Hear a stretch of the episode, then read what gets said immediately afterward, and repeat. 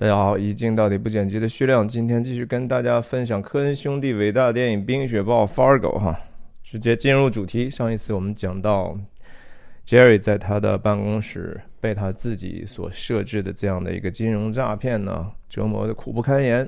场景一变呢，我们看到是电视节目早晨的一个早间节目 Good Morning 啊。那通过这个镜头，因为通过这样的一个熟悉的场景，之前我们也知道这是 Jerry 的家嘛，到处都是猪，然后电视上摆着两对猪，呃，之前是 Jerry 的老丈人在看冰球，所以我们知道这进入了 Jerry 和 Jean 的家。那在电视上这个摆放的照片呢，白天的时候可以看得更清楚哈。首先有 Scotty 这个练这个叫什么手风琴的肖像啦。然后有一个不知道谁的肖像呢？但是我们看到是《It's a Wonderful Life》啊，就是著名的 Frank Capra 一个导演哈，这是老好莱坞的真正的一个经典电影哈。它不光是说寓意深刻，非常的好看，而且 feel good，所以几乎每年圣诞节的时候，这个电影都会在一些公共电视台不停的重复播放。啊，它实在是很适合这样的一个欢快的时刻，因为那个电影结束的时候就是一个圣诞的场景，大家也可以推荐去看一下。那这个整个的这样的一个电视里头的选择哈，内容的选择其实是不是偶然的哈？我觉得，呃，首先科恩兄弟多多少少在嘲讽这样的一个呃表面化的、很浮夸的这样的一个呃。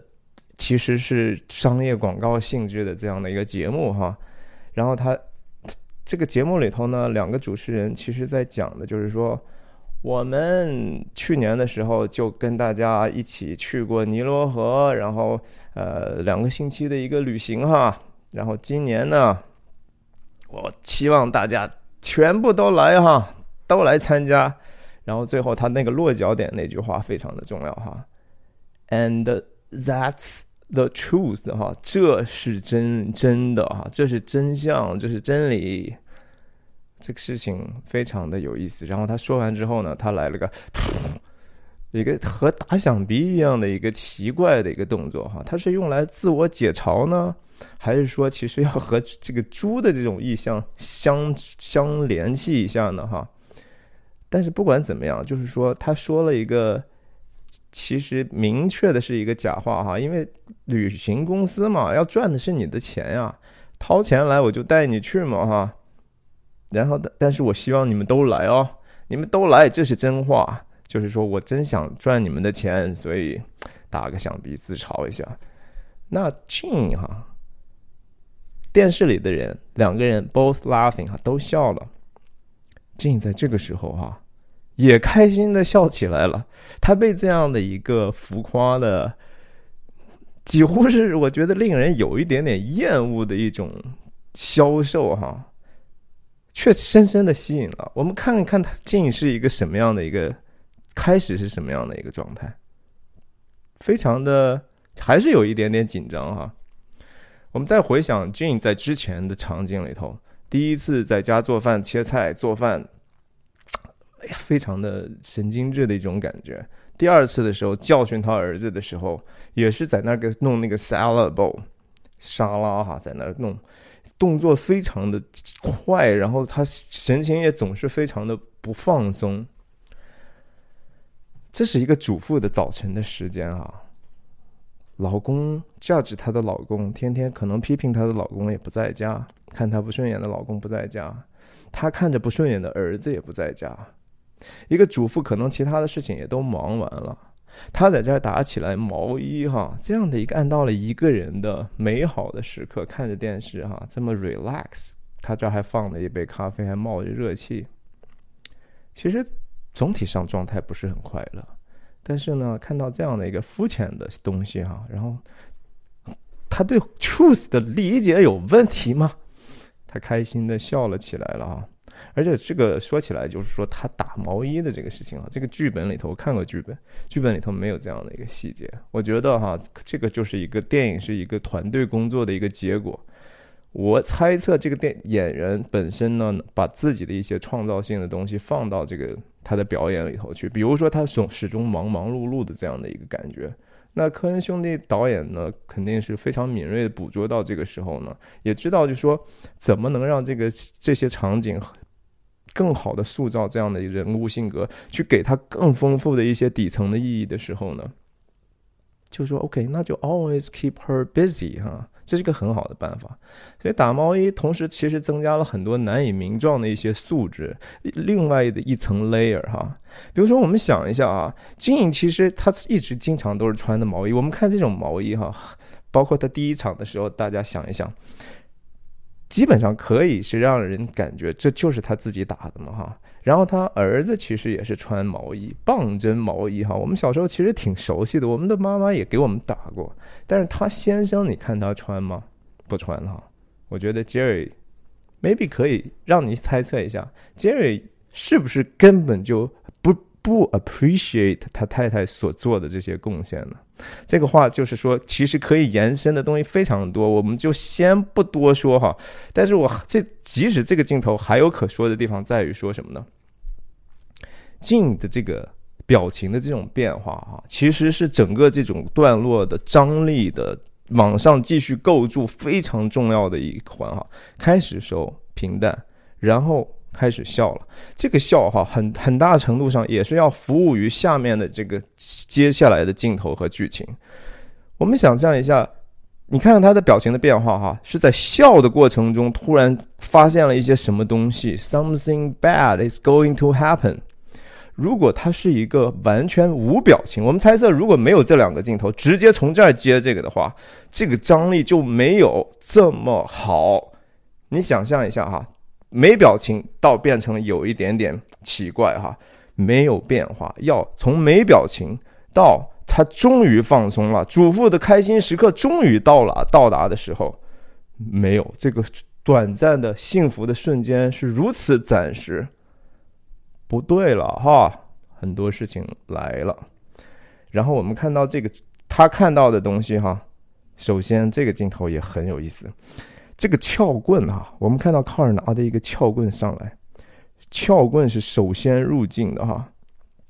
这个撬棍哈，在整个场景里头也是非常非常非常非常重要的一个道具哈。这样的一个选择和精心的设计，在这个撬棍上所所设计的一些细节，其实我觉得非常好。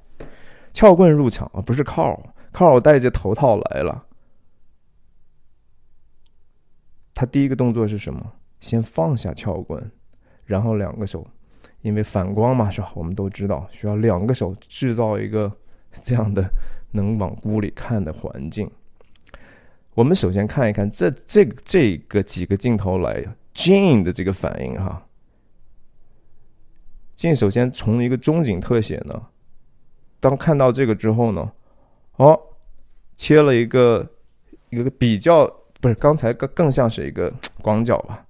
然后切到一个中景特写，我们看到它的去夸张它更多的这个面部的这种变化哈。近在近是什么样的一种感觉哈？我觉得它是一看，二看更加 intense 了哈。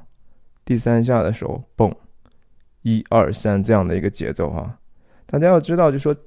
动作戏哈，特别是这一场戏，其实是整个片中为数不多的一个由动作往前推进剧情、制造张力，然后同时传递意义的这样的一个场景。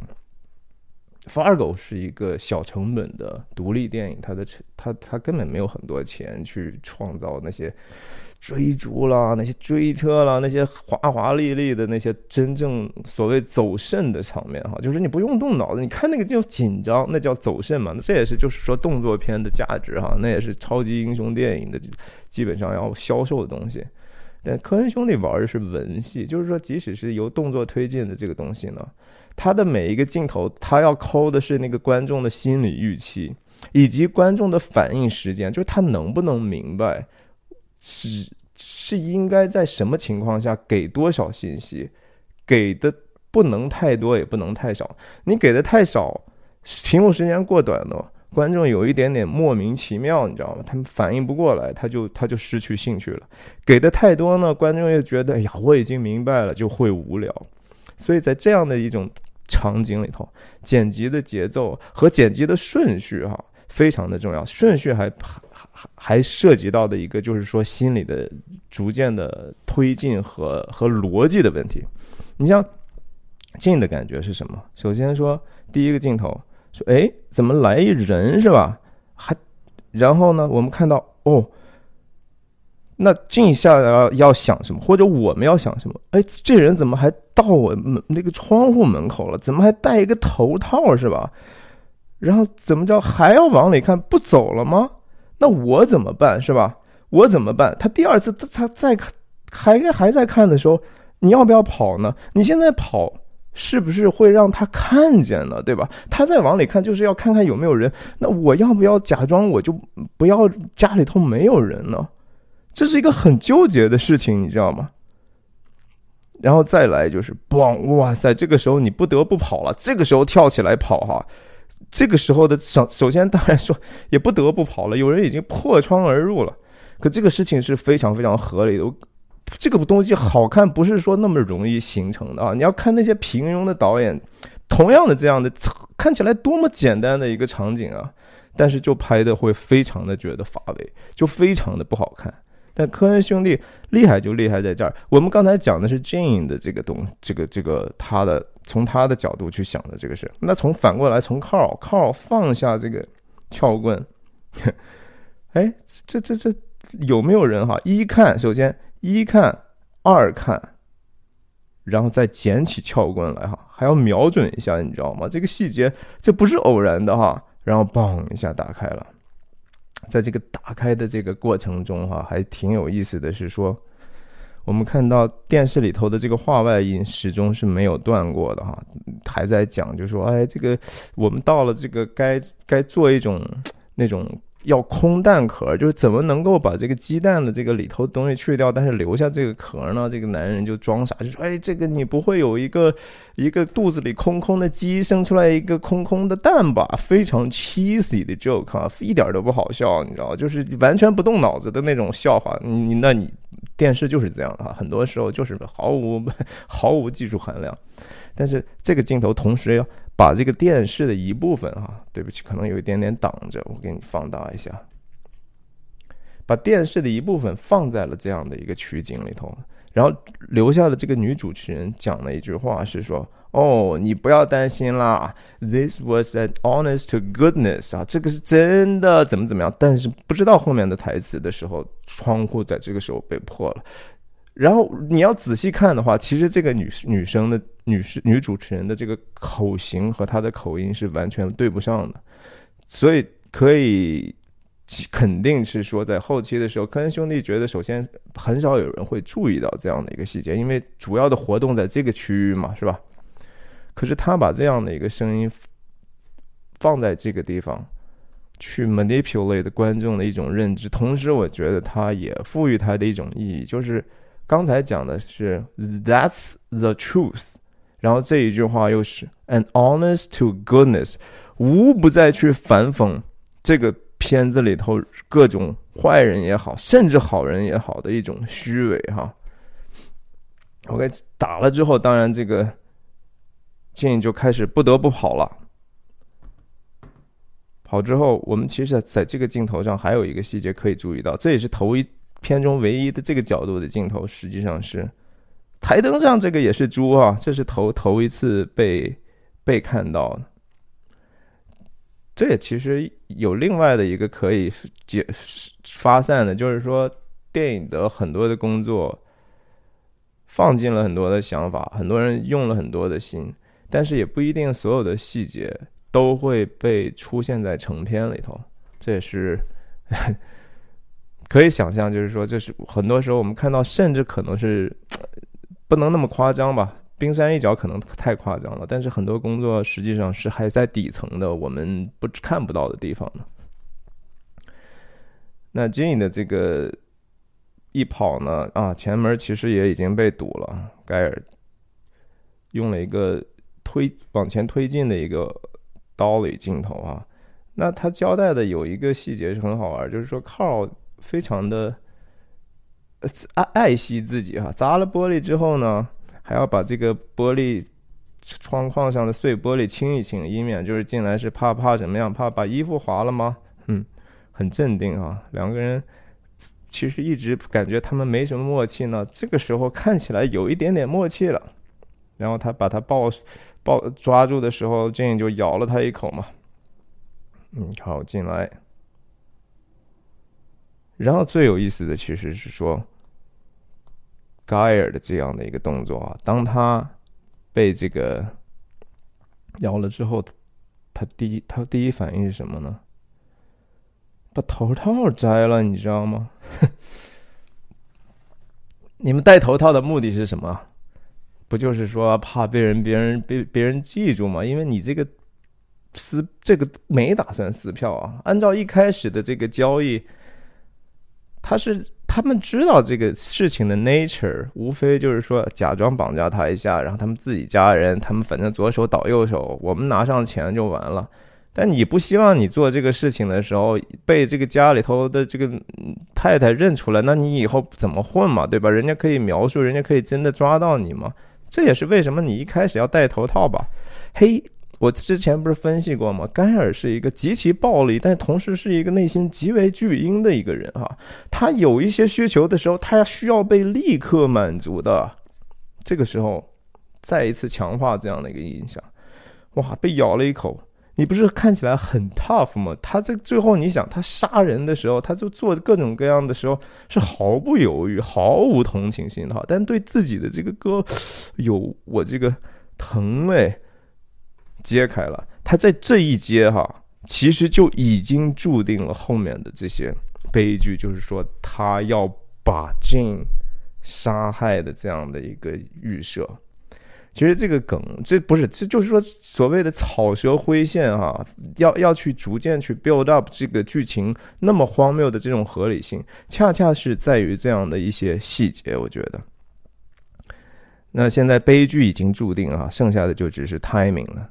那盖尔巨婴马上需要被照顾，他说了一句话哈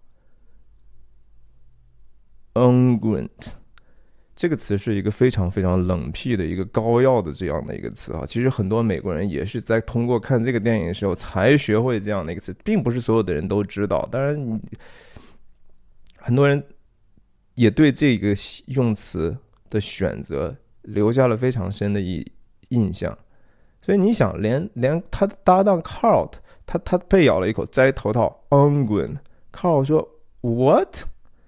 你说了个啥？我们现在这不是我们现在干活呢，好吗？我们现在在绑架人，哎，绑架人都不重要了，是吧？我需要膏药。嗯，然后说 I need unguent，。哇，这个我觉得实在是非常有意思的细节。那跑到楼上之后，一两个镜头建立空间，哈。”这个其实是一个棚拍的哈，就是搭的景，但同时当然也会去对他们这样的一个中产以上的很富裕的这种 affluent 社区的这样的一种描述哈，就是他们首先是你要跟后面这个女警官的家去做一个对比的时候，就知道其实 Carl 和 Jean，你想一想他们的老他们的父父父亲。那么有钱，他自己做的工作也也是很赚钱的，且为什么要要有这样的悲剧出现呢？啊，真的是这个财富意味着什么呢？这个 wealth，我记得曾经那个马克吐温曾经说过一次，就是说那个非常有名的叫 Vanderbilt，也是美国的大亨，嗯，十九世二十世纪的初期的一个大亨，马克吐温说。写个写个信给他，就说你觉得一个男人的这个财富是可根据有有钱没钱决定的吗？我觉得不是的哈。你看你有多少钱，但是你依然是个 little man 哈。一个男人的 wealth 应该根据他是不是能够对自己所拥有的东西有足够的感恩之心哈。他是不是能够自处？能够很沉浸于他拥有的东西，而不是贪婪的想拥有一切，他 把？那个富豪骂了一大通啊，啊，说的有点远。但这个镜头非常重要的是说提醒他去抓的东西啊，这个小电话是非常非常重要的道具。这是一个公主型的电话啊，是一个小公主的粉粉色的，几乎是一个玩具般的电话。这可以怎么样去阐释这样的一个细节哈？Jane 是一个他爸爸宠坏的孩子吗？我们从第他们晚餐那幕戏里头可以看出来，他爸爸虽然严厉哈，但对他一点办法都没有。那同时我们要想到，就是说后面发生的情况，这个电话的线是非常非常松的哈，它放在这样的一个地方，这不是一个特别适合放电话的地方。按道理，我们看到这儿是卧室，在剧本里头这也是卧室。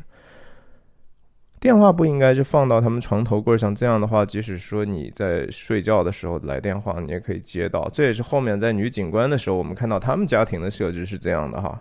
女警官去接电话的时候，那是非常方便。你放在这儿是什么意思？这是梳妆的镜子，这是一个桌子，在桌子的旁沿。你觉得这个是偶然的吗？我我不认为科恩兄弟会把这样的事情只是为了权益，后面的这个电话能够这个线通过这个门缝儿拉出去这样的一个设计。可能会有，但是同时他要去 justify 合理化、合理化这样的一个一个一个设置哈。然后同时，其实这个地方有一个非常有意思的细节，我这一集我先不讲哈。这个电话是不是 Jean 放在这儿，以便于他在上厕所的时候比较方便的去一边上厕所，一边和朋友去聊煲电话粥呢？还是说有没有可能是她老公 Jerry 在背着她搞点什么事情呢？很有意思哈。等到我们讲到这个这个细节的时候，我们再去发散这个东西。那这个动作戏其实还是我之前已经交代了，这个动作戏怎么剪，那个节奏非常非常的重要。在剧本里头描述的这个是非常准确，就是说进打电话。然后他的线因为是通过门缝儿露在外头的，两个绑匪一拉之后，电话掉在地上撞到门上，然后线还在往出走。那建议就是说，这儿和剧本也也发生了一些变化。这个镜头啊，砸门的这个镜头呢，是通过这个。声效当然首先能听到，但是摄影上同时我们看到这个布光其实还是还是很重要的哈。我们他要去强调这样的一个被震动的一个变化。如果光线不合适的话，你是没有办法感受感受到这样的一个冲击力的。Roger Dickens 的摄影其实一直就是这样的哈，他永远都想着说非常注意的是说服务这样的一个剧情和或者情绪的需要。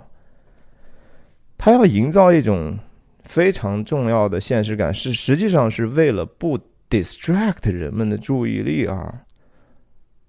他是我真真真心觉得非常谦卑的一个人，就是说我不是说为了让我的镜头好像显得多么的光专业，显得每一个镜头像个油画，显得这个镜头放放进了我很多很多人的工作，或者看起来很贵哈。目的就是为了服务导演的需要，所以他永远就说：“我我觉得说，就服务服务情绪，服务情绪，服务情绪。”我相信这也是说他被提名了十几次之奥斯卡最佳摄影之后啊，一直都没有给他十几次都一开始都都是给一些其他的非常浮夸的一些东西。你像《少年派的奇幻冒险》那电影，那真的。值得去那样吗？他那么几乎是通过后期特效所营造那个视觉效果，怎么就能把这奖给了最佳摄影呢？那 Roger Dickens 后来这两年哈得了两次奥斯卡哈，都是特效 特别多的啊，什么《银翼杀手》啦，什么那个一镜到底的那个战争片一战那个一九一七是吧？其实那些炫技的东西啊，我真心觉得没有。Fargo 这样更有味道，就是说白了。好，我们再看，就是说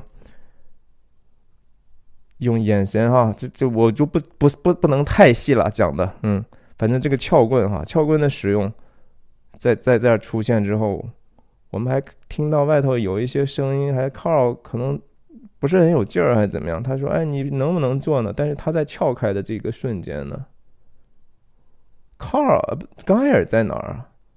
盖尔可能已经开始去找他那个安滚的药膏去了哈。你觉得他有心思给你撬这门吗？你觉得他甚至有心思去？他觉得这已经是猎物在手了哈，没必要。但是他进来的时候啊，你说你在底下你不戴头套也就算了，你上来呢，要和这个你要被绑架的人面对面，你都懒得弄一下头套吗？啊，你就上来就是翻箱倒柜，你要找你的 unguent，你要找你的药膏哈。号也挺逗的。看到窗户开着呢，拿着撬棍，你看这个动作，你不觉得很好玩吗？然后心想，哎呀，这跑到外头去。那他一看，哇塞，盖尔也也没打算帮忙啊，是吧？那我去追呗。但是我去追，我不能拿这个棍子去追吧？这个出了门之后被人看到不好吧？咣当一下就扔到地下就跑了。挺有意思的这个撬棍，这个整个就是让这个戏就活了很多啊！那个声音咣当一声，然后他的那个动作，那个小小的道具能起到很重要的，我觉得非常重要的作用。那盖尔呢？人家进来之后直接就翻箱倒柜，哇！一打开之后，当然说首先还是猪嘛，是吧？一个放这个棉花的药棉的，也是一个小猪啊，还还算是。挺有，挺挺 organized 的一个地方啊，就是为了让盖尔就着急的要找他需要的东西，嗯，找到一个，哇，终于找到以后，迫不及待的哈，要给他自己的伤口疗伤了。那这个地方其实挺有意思的地方是在于镜头，在在进入这样的一个几乎是他的主主观或者是。一个特写的镜头的时候，已经设计好的，就是说通过镜子哈，找到了之后关镜子，然后背后就是浴缸的浴帘儿。那观众可能会想啊，说，哎，他怎么能够知道 Jane 是藏在这个后头的呢？是吧？他为什么涂着涂着突然之间看起来这个呢？当然，这个地方首先加了三声水滴的音效哈，我觉得可能科恩兄弟也觉得不够完全能够 justify，但是同时其实也还合理吧，就是说用水滴声暗示说这个地方突然之间特别的安静，但是水滴声首先想到哦，你后面是一个浴缸，那后面是一个浴缸的话，为什么浴帘是拉着的哈？这是这个场景，就是给了常人，大家也会可能会去想。不对，我们在家洗澡的洗完澡没有人洗澡的时候，肯定这个浴帘是拉开的，不合理。那这个不合理，同时为什么这个巨婴能够同时就是说忘记他的暂时忘记他手上的伤口呢？巨婴怎么在突然之间还能够有一个大人的样子呢？因为我觉得哈，这个东西触发了一个杀手的本能哈，他觉得说，嗯，这有意思了。其实巨婴同时不也是很喜欢去去虐杀的吗？他他是这是一种 game 哈，哎，他开始觉得不对了，扭过头来。其实这个镜头的运动还挺挺讲究的，真的交代这样的一个壁橱里头的东西，同时视觉上很有意思啊。通过这个几乎是一个剪辑嘛，这是一个镜镜中的调度，镜头里头的调度。然后他再扭过头来，这个镜头非常的高效、有效率的去去表达了。你看，包括就说这种三镜像里头的两张脸，然后再再加上他他最后去翻过头来，从影像来讲就很有意思了。然后变成两三三变二，然后 Jane 在这个时候尖叫的裹着头哈，这个浴帘。就跑了，然后用这样的这个，用用这个挂挂的这些环儿的运动，来去给给给观众一个心理上的这种力量感。但是大家也可能会问，为什么 Jane 在这个时候要跑出来？哈，这个合理吗？大家仔细要想一想人的心理哈。盖尔进来之后多闹嘛，咣当咣当翻箱倒柜，呜呜呜弄，呸！然后突然之间安静了。如果你是在那个浴帘后面藏着，你心想说：“嗯，他如果很闹的时候，我刚才咬了他一口，他在找 unguent，但是他为什么安静下来呢？一定是想到我在这儿了。我刚才在那个客厅里头傻乎乎的看着人家进来，我还我要早点跑，也许我能跑了嘛，是吧？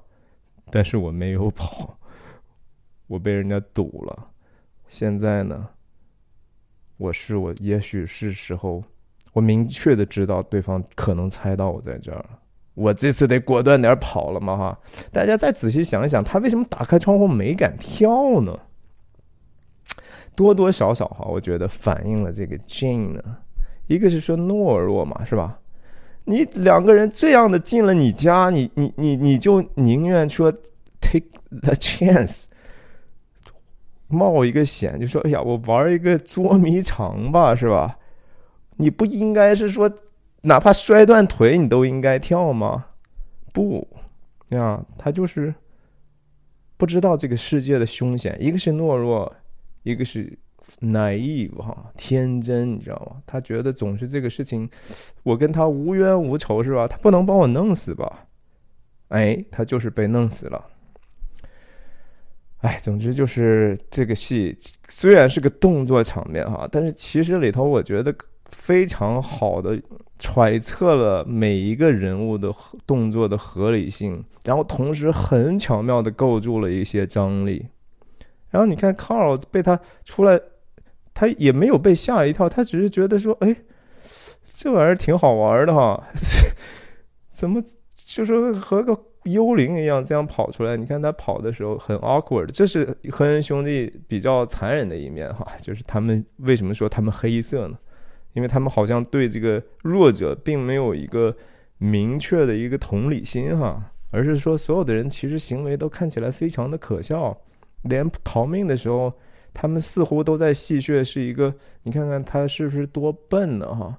他为什么这么鲁莽？但是其实同时，因为他们在其他种地方下了足够的功功夫了，所以这个你看，bump 墙上碰一下，再 bump 把这个台灯撞一下，然后再嘣撞到这个栏杆上，然后再掉下去。这是剧本里头就是完完全全这样写的哈。他把这个东西构筑的是因为他跟人物的性格和人物的这种缺陷和动机放在一起，所以他的黑色让你觉得不是很可笑，让你觉得不像说那个抗日神剧啊，就是。鬼什么举起手来攀长江那种，那就是愚蠢，你知道吗？那东西看的就是傻吗？你你是正常的人吗？你们怎么能？你们觉得观众我们是傻子吗？我们是白痴吗？给我们拍这种东西，对吧？所以说高级和不高级啊，在这儿。那刚才那个电话呢也很重要，电话线嘛是吧？它必须是当时那个地方电话线是松弛的，有这样的一个。伏笔，然后最后杀手冷静的巨婴杀手在过来的时候，一方面胸有成竹，觉得说，嗯，我肯定你跑不了；但一方面为这个 Jean 的这个莫名其妙的行为感到不解哈。拿着这个电话线下来，然后这个捅一下什么意思啊？我觉得捅一下是非常非常有趣的一个设计哈，可以解释的办法很多，你知道吗？就是。是因为他太有经验了吗？杀过太多人吗？看看这人死了没有吗？哎呀，这个趣味，我觉得趣味在这些细节里头。哎呀，总之差不多，今天就是讲到这儿吧。嗯，我觉得总体来讲，这个剧本和他的这场戏的差异不是一般的大哈。这也是其实大家如果在这个 set 上待过的时候就知道，嗯，很多事情你怎么写。不一定你有那样的一个环境哈，再一个你写下来的那些细节呢，有可能在真实生活中，也许那个演员他就是做出来之后不是很可信，那你要去根据这个演员的这种特质去去发挥他的特性，去去带带来这样的一个创造，你像这个影影片里头本来讲的是说 Jane 呢，他是在这个马桶上，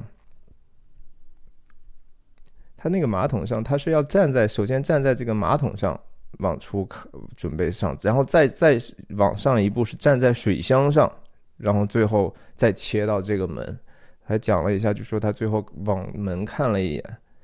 但是你说就是那个剧本上怎么写哈？其实只是真正的一个初级的一个想法。为什么导演很重要？剧本重要吧，但是导演有时候更重要，是因为那个可以阐释的可能性是无限的。他要对这个东西的 nature 哈，也就是它的核心、它的本质有一个深刻的了解之后，他才能合理的。去进一步的丰富那些细节，使得那个原来的初心能够得到最大程度的实现。所以说，哎，科恩兄弟为什么说他们是伟大的导演？就是这样的，他们非常合理的运用各种各样的环境和各种各样的演员，甚至一些那些从来没有上过镜头的演员，就就出现过在他们电影里头出现过一次一个镜头，然后就很多人就记住他们了。所以，甚至说，在这个后期的当中呢，有时候其实创造性很很强的这种剪辑，因为在在这个电影里头，他们自己就是自己的剪辑，他们会把一些这种失误了的一些镜头啊，其实一些废的素材，甚至乱七八糟的一些同期可能收到的莫名其妙的声音呢，有可能就用在创造性的再次运用，改变它原来的意义，但是服务于他们的初心。所以，在这个每个场景里头，他们可以阐释的空间很大。但是，同时，好的导演要记住，就是说，每一个场景，你原来的那个场景的设置的意义又是什么？哈，它在这个大的整个的 timeline 上要实现的功用是什么？这是一个非常复杂的系统性的工作。那我今天这一集就讲到这里。最后，跟追更这个系列的朋友，还是感谢你们哈。这个我我都不知道说。呃，我知道这种视频出来之后的效果就是怎么样呢。你们觉得，哎呀，终于又来一个。但是同时有很多人就是，呃，他们可能比如说被我其他的一些更 popular 的一些一些主题吸引来，他们就觉得说你你怎么莫名其妙做这种东西啊？然后很很多人就 unsubscribe 哈，就是说我不看了。还你你这些人讲的东西我也不懂你在说什么，然后你你老是搞一些这么不三不四的东西。所以支持我的朋友呢。请您一定把这些把我这个系列哈，当你看到有可能对这个东西有兴趣的人呢，你分享给他们，找到你觉得那个同好的人，让他们来去更大程度的去让我们形成这样的一种交流的场合。另外也别忘记，就是说在这样的视频底下，格外需要你们的留言啊、点赞啊、转发的支持。这样的话，算法才能够让把这个这样的一个内容给更多有类似兴趣和喜好的潜在的观众。谢谢你们了，下次再见吧，拜拜。